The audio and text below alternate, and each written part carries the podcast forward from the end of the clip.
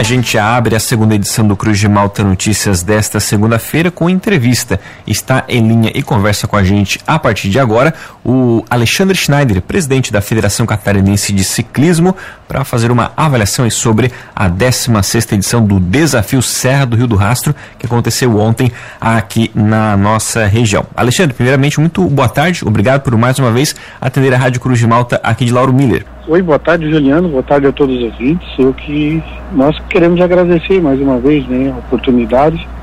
Tivemos um final de semana bem intenso aí na cidade de Lauro Miller, né? Com mais a, essa edição do desafio, né? É, tivemos aí uma adesão muito grande né, do público da bicicleta, né? 16 participantes de 16 estados, né? Estiveram aí presentes aí em toda a região, né? São Pedro, né? Nos contribuiu muito com a com o clima, né, bem agradável para a subida da serra. Né. Mais uma vez tivemos um excelente evento. E Alexandre, você tem um número exato de quantos atletas participaram do desafio ontem aqui na região? É, na, é, 597. 597. É, ainda, é, eu não estou ainda contando com algumas desistências e quebras, né? Mas aproximadamente 597. Esses 597, então, para a gente entender, foram aqueles que conseguiram vencer, chegaram lá na, na no, no, ponto de chegada, lá na, no Mirante. Isso. E Alexandre, correu então tudo dentro do que era esperado, tudo que era planejado pela FCC, ocorreu então durante a 16ª edição do desafio ontem aqui no município? Sim, sim, durante todo sábado a gente fez a entrega do, da numeração, né, dos kits, ó a prefeitura municipal aí nos auxiliou muito bem, né, com toda a estrutura e, e na prova, né, sempre com a adesão da Polícia Militar Rodoviária, né, que nos acompanha em todos os eventos, né, dando segurança tanto a, aos participantes e também na comunidade, né, orienta, na orientação dos motoristas, né, tudo perfeito, não tivemos nenhum incidente, é isso que a gente sempre pensa. E Alexandre, qual a avaliação que a FCC faz desse evento? Tem algo aí para ser melhorado para as próximas edições? Qual o retorno também que vocês tiveram por parte dos atletas, né, de quem participou do desafio? Tem algo que vocês pretendem mudar para as próximas edições? Não, a gente sempre é, já vem sendo orientado por eles e até por os órgãos, né? Na questão de horários, né, questão de categorias, isso a gente está sempre na adesão deles, né?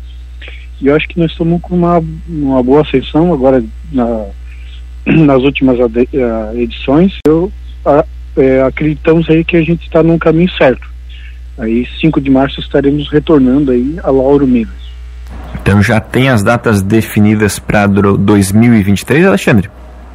É, a princípio a gente já, já firmou né, o 5 de março e a outra etapa de novembro, outubro a gente ainda tem a, uma questão com a polícia, né, e com a prefeitura para realmente finalizar a data. Uhum. Alexandre, esse número né, que você comentou ali no início, né, de, mais, de quase 600 é, que conseguiram completar né, a prova, teve, ao, comparado com aquela com é, a primeira edição que foi lá em março, né, teve um aumento muito significativo ou ficou naquele patamar, ou fica dentro do limite que também vocês trabalham? É, nós tivemos um pequeno aumento, mas é um número bom de se trabalhar, né, porque daí a gente consegue oferecer algo, né, é, algo bom, seguro, né? Que realmente as pessoas saem daqui satisfeitas. E Alexandre, algo também interessante que vocês fazem né, nessa prova é que os, os atletas fazem a doação de alimentos né, não perecíveis. Esses alimentos, qual a destinação que é dada para eles? Bom, a gente, cada participante doou né, 2 quilos de alimento não perecível.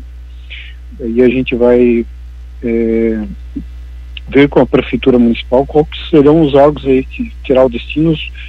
É, ano passado a gente deu cestas básicas e aí agora, né, a gente vai ver com a prefeitura os órgãos, eu, até entidades que realmente necessitam, né, desse, desse, dessa ação social. Aí nos próximos dias a gente já estará divulgando aí essa ação social juntamente com a prefeitura municipal. Tá certo, então, Alexandre Schneider, presidente da Federação Catarinense de Ciclismo, muito obrigado mais uma vez pela sua atenção com a Rádio Cruz de Malta. O espaço que da emissora também fica sempre à disposição da federação. Tenha uma boa tarde. Muito obrigado, muito, mais uma vez pela oportunidade, né? Agradecer o abraço aí com o município de Lauro Miller e toda a região, né? Sempre tem com o nosso evento. E a gente espera essa continuidade aí que é importante para todos nós. tanto para a região e tanto para a nossa modalidade ciclismo que cresce a cada dia.